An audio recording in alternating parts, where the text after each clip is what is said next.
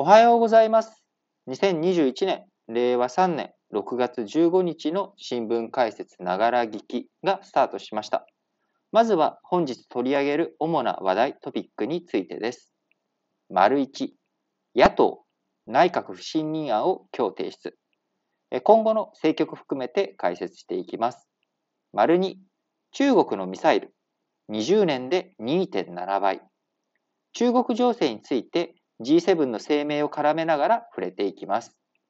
丸3、ビットコイン採掘、外貨獲得狙う。現状の国際貿易体制と IMF 国際通貨基金の役割を説明します。丸4、NATO が新指針、対中国が軸。冷戦期に設立された NATO、こちらの役割がどのように変遷していったのかもお話しします。その他、昨日が新聞休刊日でしたので、様々な話題を本日取り上げていけたらと思っています。どうぞよろしくお願いします。えー、それでは早速ね、えー、一面の話題でもある野党不信任案今日提出ということで、えー、立憲民主党、共産党、国民民主、社民党の野党4党は14日、えー、昨日の党首会談で菅義偉内閣への、不信任決議案を15日に、衆議院に提出することで合意をしました。あさ明日、16日が会期末である今国会、こちら延長してくれということを、新型コロナウイルス対策とかで国会を開けておくべきだと。で、国会を開けてしっかりといろんな会話をしていくべきだということで、野党としてはですね、会期を大幅に延長しろということを、えー、菅義偉内閣に申し入れていた、えー、与党の方にですね、申し入れていたわけですけれども、えー、それに対して、えー、それに対してですね、あのそれに対して、えー、うん、すいません、ちょっとお待ちください。えーえー、16、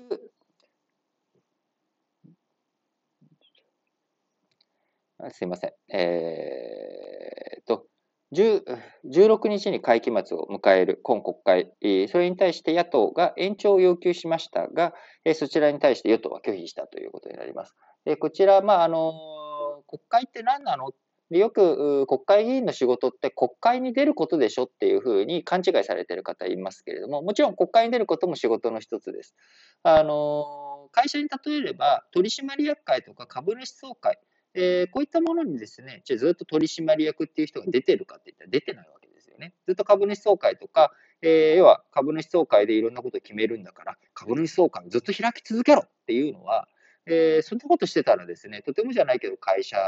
の運営、えー、やっていく上でですね、あの非常に、えー、足かせになるというか、で、スタッフ一同もですね、株主総会対応ということで、ずっとやらされていた日にはですね、政策の実行とか進めていくっていうところ、こういったところが、あのもううまくいかないっていうことになるので、あののそういうふうに進んでいってしまうと、あの失敗してしまうというかですね、いろんな物事があのうまくいかないっていうことになりますので、えー、とですね、あのちょ、ちょっとお待ちいただいていいですか？すいません。えー、ちょっとごめんなさい。あのえー、っとですね、あのはい。えー、っと、ちょ、ちょ、うん、ちょ、うんと、はい、まあいいや。えー、っと、あのすいません。えー、と、おーえー、とですね。はい、えー、と、ごめんなさい。えー、と、野党の不信任案、今日提出ということに、えー、なってますけれども、あのー、えー、うん、ちょっと関連記事4面の方に行きますね。あのー、内閣不信任案否決へということで、まあ、あの、今申し上げました通り、えー、野党としてはですね、国会にしっかり出て自分たちがやりたいことをアピールしていくっていうこと、まあ、これは野党としても当然アピールしていくことですし、まあ、与党としてもですね、当然いろんなことを決めなきゃいけない、要は株主総会、国会の方で決めなきゃいけないことがあれば、それをきちんと提案してやっていくっていうことは必要になっていくわけですけれども、その一方で、えー、あのその一方で、ずっとそんな会議ばっかやってたらですね、物事を前に進まないということです。なので、えー、与党としてはですね、まあ、あの、会議にずっと縛られて、で、国会やってる間に国会に出なきゃいけないというようなことになってくると、いろいろ足かせで物事が進まなくなってしまうということにもなるので、まあ、国会についてはですね、まあ、なるべく短くしたいという、今、特に今の情勢ですと、えー、新型コロナいろいろやっていきたいし、えー、7月に東京オリンピックも開催されていくと。いろんな対応しなきゃいけない中で、それに会議までずっと出ていろと言われたらですね、まあ、日中会議で8時間とか埋まった日にはですね、じゃあいつ作業したらいいの？っていうふうになると、その後になるとかってなったらですね、それずっと残業しろっていうことなのかいと。いうことにもなってしまうので、まあ、このあたりはやっぱりバランス、我々ね、有権者の方としてもですね、あのきちんとバランス感覚を持って、えー、対応していくべきだと思います。あのそういった、えー、対応をしっかりとやっていくっていうことがですね、あの必要になってきますんで、あのなんだろう、与党として今回、まあ、内閣不信任案を否決ということには変わりはないのかなと。でただ一方で、じゃあ、内閣不信任案不信任案を出されるっていうことはですね、あのまあ、野党が与党に対して、まあ、対決姿勢を示すっていうことでもあるわけなんですよね。え今回、えー、内閣不信任案を提出するのは2年ぶりということになってくるので、えー、与党としてはですね、これを踏まえて、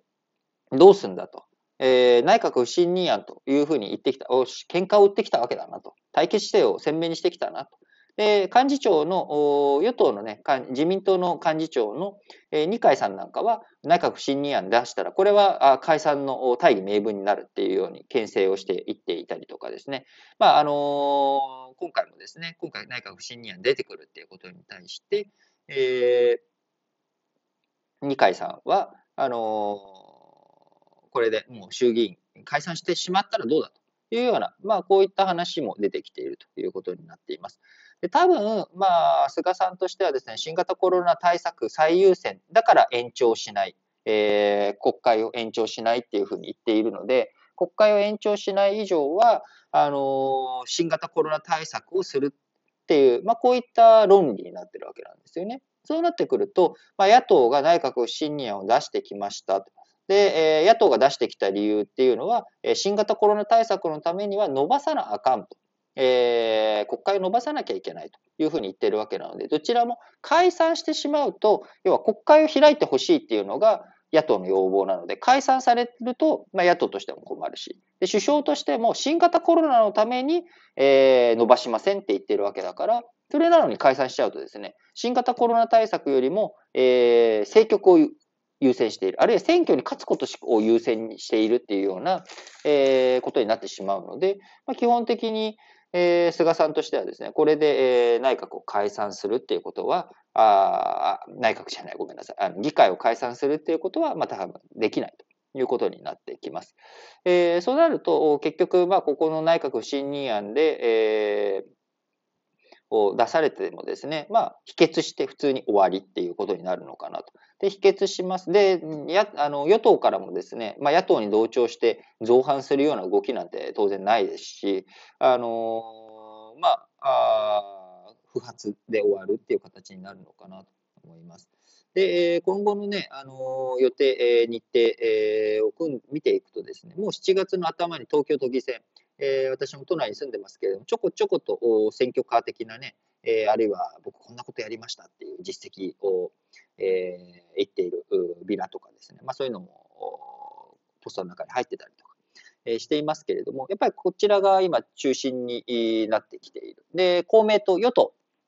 えー、与党のですね、公明党は東京都議選というものを非常に大切にしておりますので、えー、自民党としてもですね、えー、公明党と仲良くやっていく、今後も政権をね、一緒に運営していくっていうことを考えると、まあ、東京都議選にかぶせるような形で、えー、総選挙やるっていうことは多分ないんだろうなと。じゃあ東京都議選が終わった後どうなるかっていうと、その後すぐ7月23日にですね、東京オリンピックが開会しますということに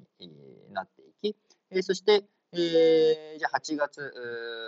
に入るとですね、東京パラリンピックの開会ということになって、まあ、9月5日東京パラリンピックが閉会ということになっていくので、まあえー、10月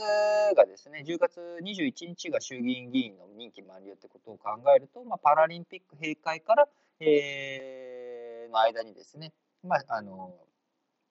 解散ということになっていくのかなと思います。ただ、ここで難しいのがですね、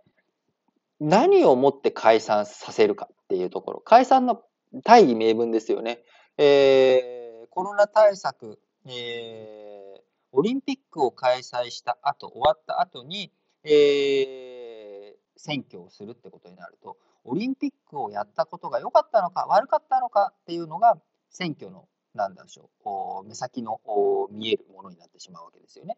要はオリンピックが終わりましたと。じゃあオリンピックが終わったんで、えー、選挙やりますってなっちゃったら、えー、じゃあオリンピックって本当にやるべきだったの？どうなの？っていう、なんかそこが争点になってしまう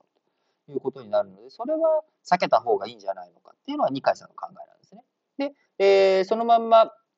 今回、えー、不信任案っていうふうに野党から対決のやつが出てきたんだから、もうそれに乗じてしまって、向こうから、あの、解散カードを切ってきたんだから、それに乗っかって解散したらええやんというのが二階さんの考え方になっております。えー、ここはやっぱり非常に難しいところだなと思っていて、えー、タイミングとしては確かに9月の方がいいんだけれども、9月になると、一体何を理由に選挙やるのと。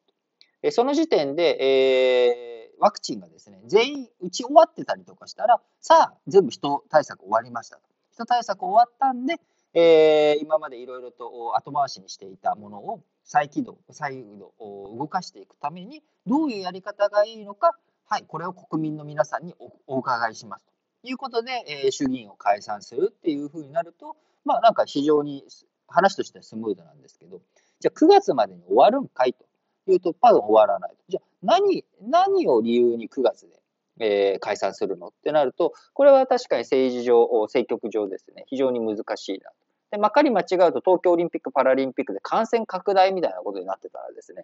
えー、感染拡大している中何やっとんねんみたいなあことになってしまいかねないということにもなるので、えー、ここら辺はですね、タイミングが非常に難しいなと思います。えー、つくづくですね、僕個人の考え方ですけれども、まあ、これずっと言い続けて昔言ってたやつなんですけど、えー、菅さんはですね、総理になった瞬間にやっぱり解散を打つべきだったなっていうのを改めて今思いますね。えー、本当にあの時打ってれば、あ多分勝っていた。要は野党なんかにやっぱり任せられないよねっていう。で、安倍ちゃんからも変わってさ、新しくなった自民党を支えていこうよっていう、こういった動きっていうのは十分あったと思うので、実際、菅さんが今、政局をね、きちんと動かしていけている、政治をちゃんと動かしていけているっていうのは、あの、こ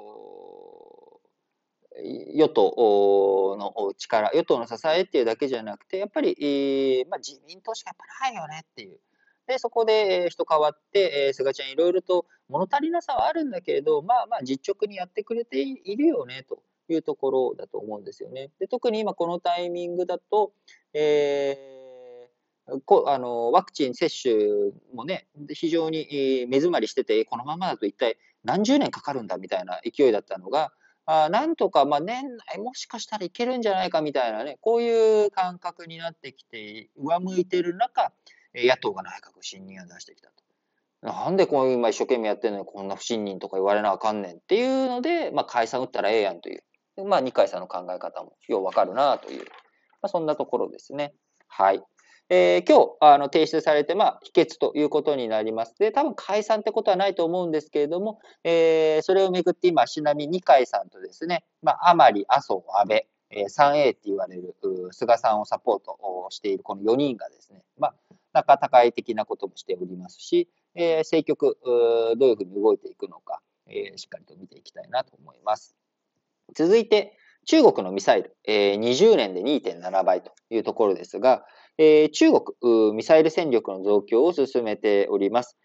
もともとですね、準中距離的な1000から3000キロのね、えー、未満のミサイルというものを非常にたくさん持っていたわけですけれども、どんどんどんどん、えー、それを膨らませてきて、えー、短距離、準中距離、中距離、大陸間いうような、まあ、どんどん短い距離、射程が短い距離も長い距離もとい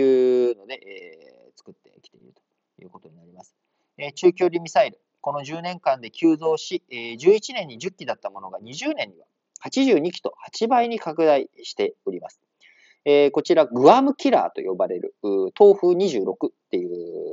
ミサイルがあるんですけれども、これまさに射程がですね、中国からグアムを狙える距離だということになっております。えアメリカの太平洋、えいろんなところに基地ありますけれども、ハワイ、えグアム、沖縄、まこの辺り、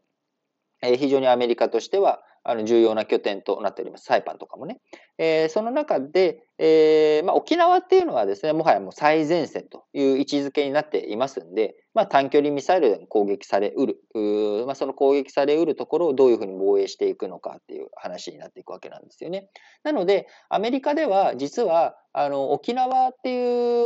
場所について撤退してもいいんじゃないかっていう話っていうのを一部あるわけです。えー、直接攻撃を受けてしまう可能性があるっていう意味では、あのー、そこにアメリカ軍がわざわざ駐留必要する必要ある後方から何かあった時に展開するっていう形でいいじゃないかと。で、この動きっていうのはですね、あのー、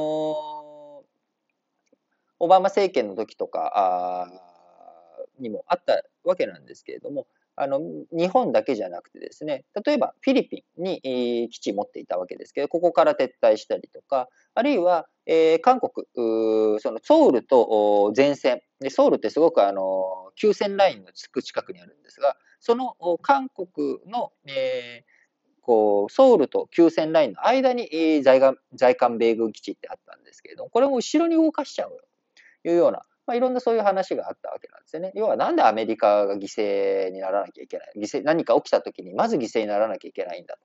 えその東国、日本とか韓国がね、まあ、犠牲になるというか、まあ、日本とか韓国が攻められて日本とか韓国がダメージを受けるっていうのは、まあ、そりゃそうなんだけどさと。なんでアメリカまで、えー、まずダメージを受けなきゃいけないという、まあ、こういった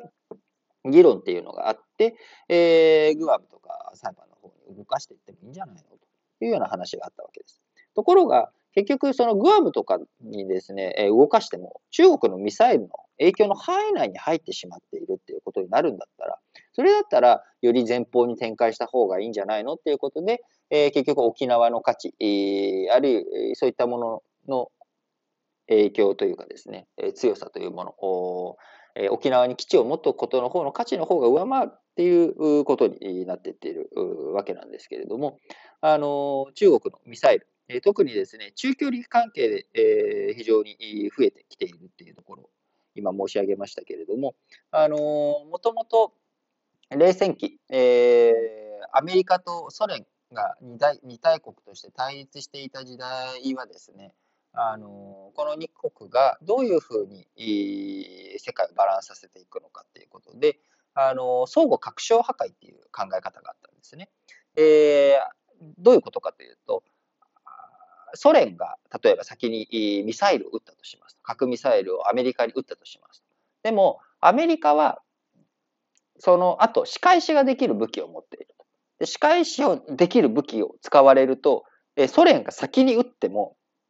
その後、アメリカから報復を受けると、え、ソ連も壊滅してしまうと。ソ連がアメリカを壊滅させようとして攻撃したところで、ソ連も壊滅しちゃう。だから、ソ連は、え、ミサイルを撃てない。で、逆もまた真なりで、アメリカが先にソ連をぶっ潰そうとしてミサイルを撃ったところで、ソ連にやり返されてしまって、えー、アメリカも潰れてしまうと。だから、結局、えー、その核ボタンっていうものを押せない状態。お互い押したら終わるっていうことに分かっているので、押せないっていう、こういった状態になってくなってたんですね。これを相互確証破壊っていうふうに言われていて、まあ、だから戦争が起きないと。えー、米ソの間で戦争が起きないのは相互確証破壊が効いてるからだっていう状態になってる。ただしこれって前提があって、相手が攻撃仕掛けてきても、相手よりも戦力が上回ってないと全部自分が持ってる、例えば核ミサイル一発だけ持ってたとして、核ミサイル一発だけ持っているその核ミサイルを最初の攻撃で破壊されてしまったら、やり返す武器がなくなっちゃうんですよね。えそうなってしまうと、この相互拡張破壊って効かなくなってしまうので、じゃあどうするってなると、相手よりもプラスワンでも増やさなきゃいけない。で、そうすると、アメリカがソ連に対してプラスワン作りました。っ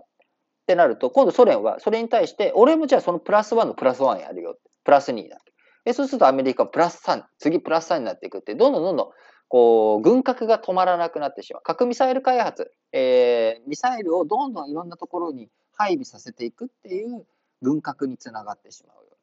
で、その軍拡につながってしまうので、じゃあそれをどういうふうに、えー、抑えていくのか、どういうふうに、えー、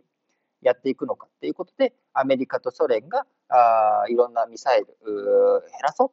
えー、ミサイルいっぱい作るのやめようと。で特にアメリカとソ連のアラスカとかあの向きあるので、えー、中距離ミサイル特に減らそうよっていうことで、アメリカとソ連が中距離ミサイル減らしていくっていうことで合意したんですね。当時、えー、そういったあ距離を長く取って戦争するとしたら、アメリカとソ連しかいないよねっていうような状態だったので、えー、そういったところについて減らしていこうと。ということで、ずっとこれは冷戦後もですね、えー、ソ連が崩壊した後、ロシアになった後もずっと交渉が続いていて、あのー、今年の頭にもですね、えー、トランプさん、あ、トランプさんじゃない、トランプさんがずっと更新しねえよって言ってた、そんなソ連、ロシアとアメリカで、えー、そんな制約してどうすんだっていうことでずっと更新をうだうだしてたのをですね、バイデンちゃんに代わって更新したんですが、えー、その、そういった中距離ミサイルを制約させていこうということに対して、えその枠組みですね、中国入ってないんですよね。中国入ってないんで、中国はこの20年で軍拡していきましたと。で、こうなってくると次、え中国とロシアとアメリカでどういうふうにその相互拡張破壊を機能させていくのか。機能させられるように軍拡じゃなく、え軍縮の方に押し込めていけるのかというところがポイントになってくるということになります。で、さらに不安定要素としてですね、北朝鮮の核ミサイル、弾道ミサイル開発っていうのもあるので、あるいはイラン、パキスタン、えインド、イスラエル、えこういった国々たちが持っているミサイル関係をどういうふうに包括的にね、あの制御していくのかっていうことがやっぱりポイントになってくると思います。えー、なかなかあの中国のね、あの対応をどういうふうにしていくのか、今回 G7 の中でも改めて、えー、対中国というところが非常に強く訴えられていたわけです。えー、今、あの中国、ワクチン外交とかでもですね、中国、ロシア、あ民主主義国家に先んじていろんなところに配っています。カンボジアなんかはもう、あのー、完全にね、えー、カンボジアなんかは、あの中国、中国になって、もうこれは中国派だっていうことをもう隠しもしない、えー、状態になっておりますけれども、そのカンボジアなんかは、えー、中国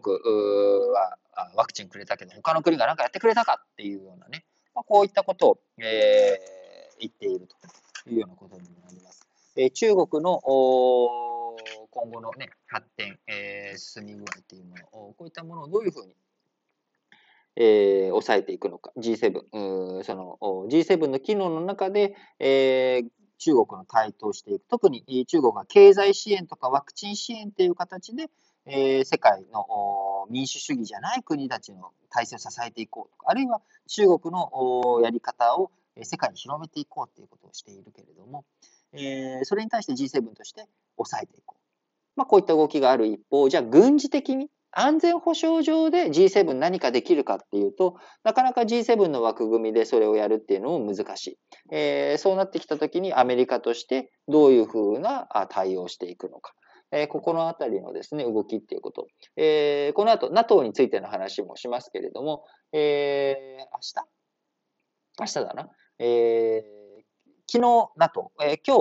日 EU で明日、えー、ジュネーブでえー、アメリカとロシアのプーチンちゃんとね、あのバイデンちゃんが会談するということになりますので、えー、そこでどういう話になっていくのかっていうこと、えー、で、その上で、えー、一体いつバイデンと習近平が会うのか。えー、トランプちゃんとね、えー、習近平ちゃんが初めて会った時には、えー、会ってる時にね、あのトランプちゃんがシリアに空爆をしたっていう話を、えー、わざわざする。その今、たった今、シリアに空爆したんだ。っていう、まあ、牽制球をね、投げたりとかっていう、まあ、こういった話がありましたけれども、まあ、そもそも、バイデン、習近平、いつ、どこで、どういうふうに会えるのか、会うのか、えー、その時にどんな話をしていくのか、まあ、まだまだね、えー、サプライチェーンの問題、人権の問題、安全保障の問題、えー、そしてインフラ整備とかね、あのワクチンの問題いっぱいある中、なかなか一つ一つの問題について、まあ、香港の問題もそうですし、全然整理ができていない状態で、えー、バイデンちゃんと習近平があってもしょうがないというのが今現状ですと。で、どんなに早くてもですね、年内いけるか年内いけないですね。あの、話をするやっぱり土壌が整備されないと思うので、えー、その間に、こう、断行まではいかないだろうけれども、やっぱり今年1年間、あの、まあ、共産党がね、中国共産党が7月に創設100年という実態、時期を迎えもしますんで、そうなってくると、あの、そうなってくると、えー、こう、そこが7月1日あって、その後、共産党の党大会があってとなってきたときに、まあ、あの、習近平さん、えー、2012年かな ?2012 年から権力の座にあって、本来であれば2022年には退任と、今までは基本ね、2期10年というものだったわけですが、それも撤廃して、えー、いますいますんで、まあ、今後も継続して、え権力の座にいるということに、えー、なることが予想されてますんで、そうなってくると、おまあ、来年以降、どういうふうにバイデンちゃんと会うのか会わないのかっていうところを含めてですね、あの、米中関係というものが世界の今、あ中心に来ているなと、えー、思います。あの、G7 よりも、まあ、やっぱり、え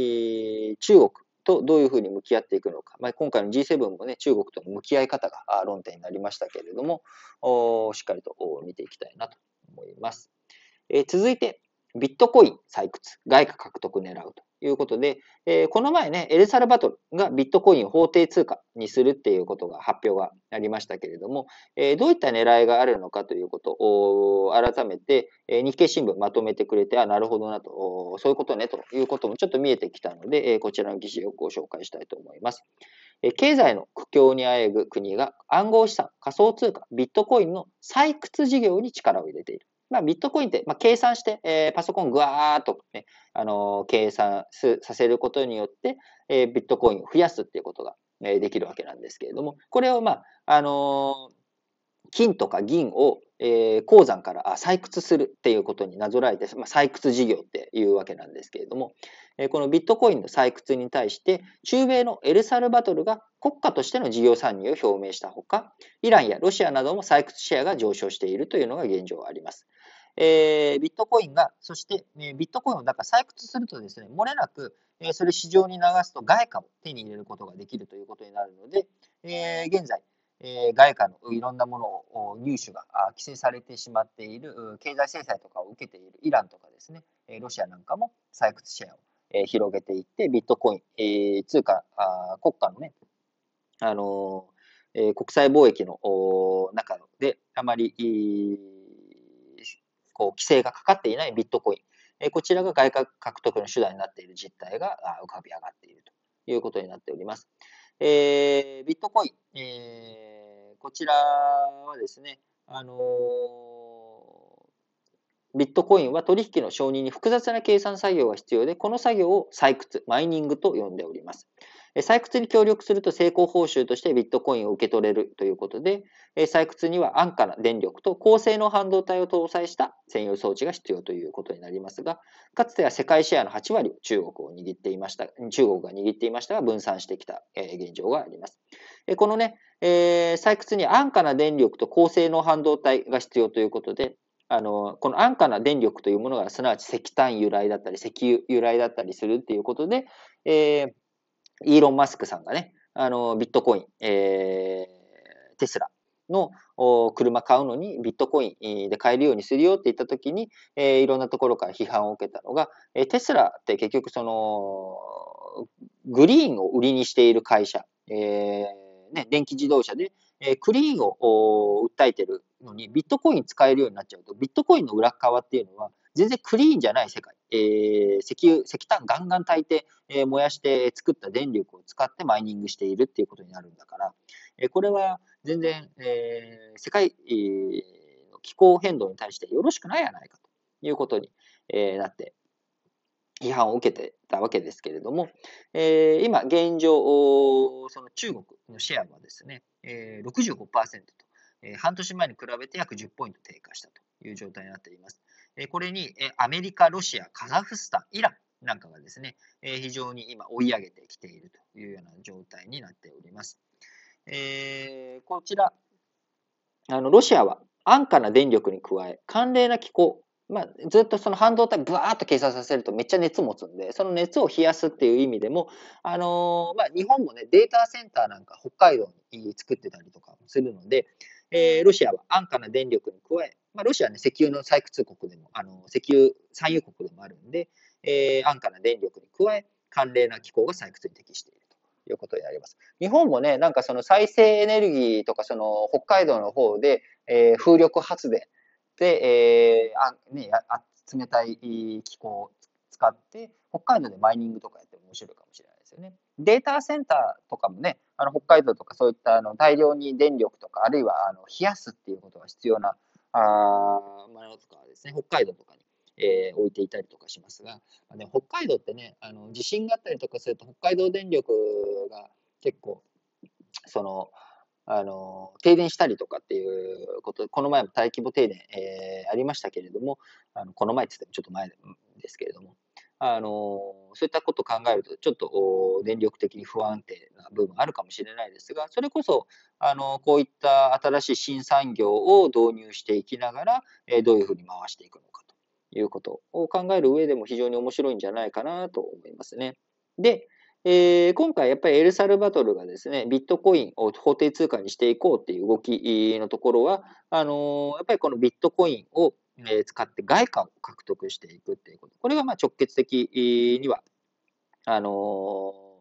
大きいのかなと。で、国を挙げて、えー、マイニングをしていこうと。えー、国を挙げてマイニングをしていくことによって、えー、その直接手に入るもの、えー、国として、えー、きそのの国民が、え、マイニング事業に、えー、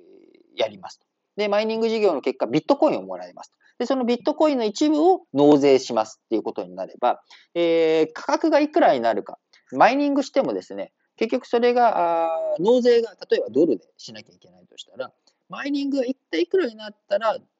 こう、ドル価格がですね、ドルとビットコインの交換価格がいくらになれば採算が取れるのかっていうのが市場に影響してしまう。そうじゃなくて、マイニングしたら必ずそのマイニングの何割かをのビットコインを政府に納めれば税金納めなくていい。それ以上税金がかからないってことになれば、マイニング事業にとっては、えビットコインが法定通貨になると、マイニングしてマイニングで納めるっていうことになりますから、え昔ね、日本で農民がえお米を耕して、出てきたお米の一部を幕府に納める、大名に納めるっていうのと、まあ、同じ構造になると。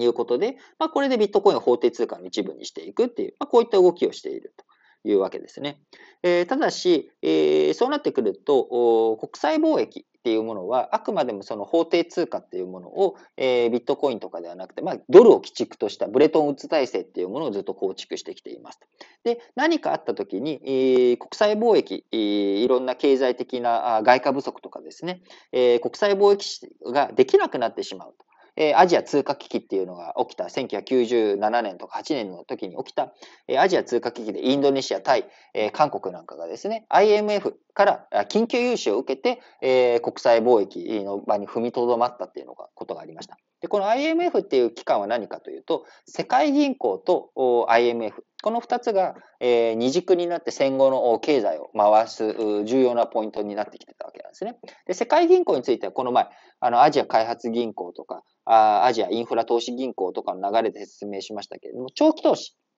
えー、物の売買とかじゃなくて、その国のインフラを整備させていくっていうところに活動して、えー、貧困をなくすっていうのが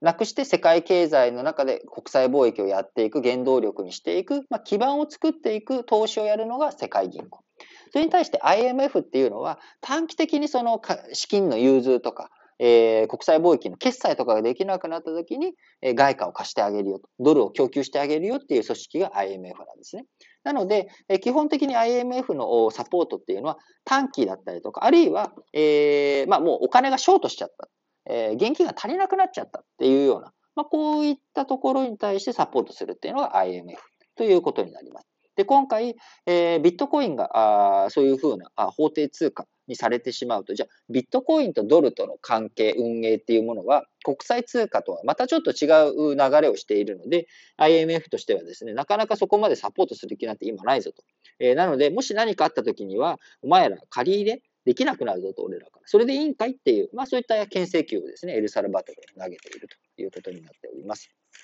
はい。えー、非常にね、まあ、面白い動きだなと思いつつ、えー、まあ、どうなっていくのかっていうのをね、しっかりと見ていきたいなと思います。えー、最後に、15面、NATO 新指針対中が軸ということで、えー、北大西洋条約機構 NATO が昨日14日、ブリュッセルの本部で首脳会議を開き、2030年に向けた改革指針を協議しました。新しい脅威とみなす中国にどう対処していくかが最大の焦点となっており、えー、旧ソ連に対峙する軍事同盟としてね、戦後の1949年に発足された NATO、えー、こちらが新しい転換期を迎えています。もともと冷戦が崩壊した後ですね、あのー、どういうふうに、えー、NATO を運営していくんだということで、まあ、1991年、まあ、冷戦崩壊、ソ連崩壊後にですね、えー、周辺地域の紛争、こういったものを脅威と位置づけて、紛争予防とか危機管理、えー、こういったものに重点を置いてやっていこうねという、まあ、こういった動きを NATO していきました。で、そこからバルカン半島、ユーゴスラビアのユーゴ紛争、コソボ紛争とかがあった時にですね、まあ、そこに介入して、まあ、1999年にはですね、えコソボ紛争に介入した時に、えー、誤って中国大使館を爆破してしまったっていう、まあ、こういった事件が、えー、ありました。で、まあ、中国側はわざとやったんやろっていうことで、あのー、喧嘩になってえー、行ったわけですけれども、えー、そんなこんなあって、2010年には、まあ、ミサイル防衛網とかあきちんと対応していこうねと。で、今後ですね、あのー、やっぱり、えー、クリミア半島の問題、えー、ロシアの台頭、そして、えー、中国は一帯一路で東欧にもですね、いろんな、まあ、今、あのー、復旦大学、上海の名門大学、中国の、復旦大学のキャンパスをハンガリーかな、東欧のどこかに作ろうとして、それへの反対運動が起きてたりとか、あいろいろ中国もヨーロッパに対して、えー、安全保障上の脅威になってきていると。これをどういうふうにやっていくのか。ということで、NATO 新指針をしっかりと作っていこうということになっております。えー、もともと、えー、NATO に対してはですね、トランプちゃんの時に、えー、防衛費みんなお金でもっとちゃんと出せよと。なんでアメリカばっかこの負担しなきゃいけないんだって。お前らも金出せ、人出せ、えー、物を出せっていうことで、えー、トランプちゃんあ、怒り狂ってたわけですけれども、まあ、あの、米欧関係、修復をさせていくっていう上でも、非常にいいポイントになってくるのかなと思います。はい。えー、最後にですね、えー、社説をいつも通り紹介して締めくくっていきたいと思いますが、えー、本日はですね、えー、5紙9本あります。産経新聞が1本のみですが、全紙、5紙ともですね、G7 の話題、えー、触れております。えー、それ以外の話題から先に紹介していくと、朝日新聞、えー、改正瀬戸内海法、えー、豊かな海へ運用慎重にということで、えー、半世紀に及んだ規制から管理への転換であると。えー、豊かな海を守っていくためにもですね、えー、瀬戸内海守っていく、えー、ために、しっかりとやっていこうということです。えー、毎日新聞、えー、プラゴミ削減の進歩、使い捨てから循環経済へということで、えー、プラスチックごみ、えー、をしっかりとマネジメントしましょうということですね。読売新聞、危険なバス停優先度に応じて、えー、迅速な移設をと。日経新聞、存在感あるイスラエル政権にということで、えー、昨日お伝えしましたイスラエルの政権交代についての話題ですね。えー、以降、朝日新聞、えー、毎日新聞、産経新聞、読売新聞、えー、日経新聞すべて G7 の話題、えー、トピックとなっておりますが、社説の方。えー、G7 サミット信頼回復へ宣言実行を朝日新聞。えー、毎日新聞 G7 の対中政策、世界の分断免れようにということで、毎日新聞はね、えちょっと中国に対する対立姿勢強いんじゃないのと。しかし、長期間の議論では G7 内の温度差も鮮明にあった。中国を強い表現で非難するよう主張した米国に英国とカナダが同調し、ドイツ、フランス、イタリアが慎重な姿勢で足並みを揃えたということで、まあ、あのその辺バランス取っていくのが大切だよねと、毎日新聞です。で産経新聞、G7 サミット、中国抑止へ行動の時だ。民主主義陣営の結束を示したということで、えー、中国抑止に行動していこう、実際の行動に移していこうということですね。面白いことにね、えー、毎日と朝日、日経は、えー、オリンピックについて全く G7 の中でオリンピックに触れられたことについて触れてないんですが、産経新聞と読売新聞はですね、あのー、のオリンピック、しっかりとやるべきだ、えー、っていうことをですね、えー、重ねて、えー、産経新聞と読売新聞は主張しております。えー、読売新聞の見出しもご紹介しておくと、G7 首脳宣言、民主主義諸国の結束を示したということです。えー、日経新聞、えー、G7 の再生を世界の安定につなげようということで、先進国の振る舞いには格差に苦しむ途上国から根強い批判がある。サミットでは途上国への10億回分のえワクチン提供でも合意した。内輪の結束の孤児にとどまらない共感を広げられるか、G7 再生の進化はそこにかかっているということです。えー、本日ね、ちょっとあのー、途中で喋、えー、りが止まったりとかですね、あのー、してしまって、えー、申し訳なかったんですが、えー、本日も皆さん聞いていただきありがとうございました。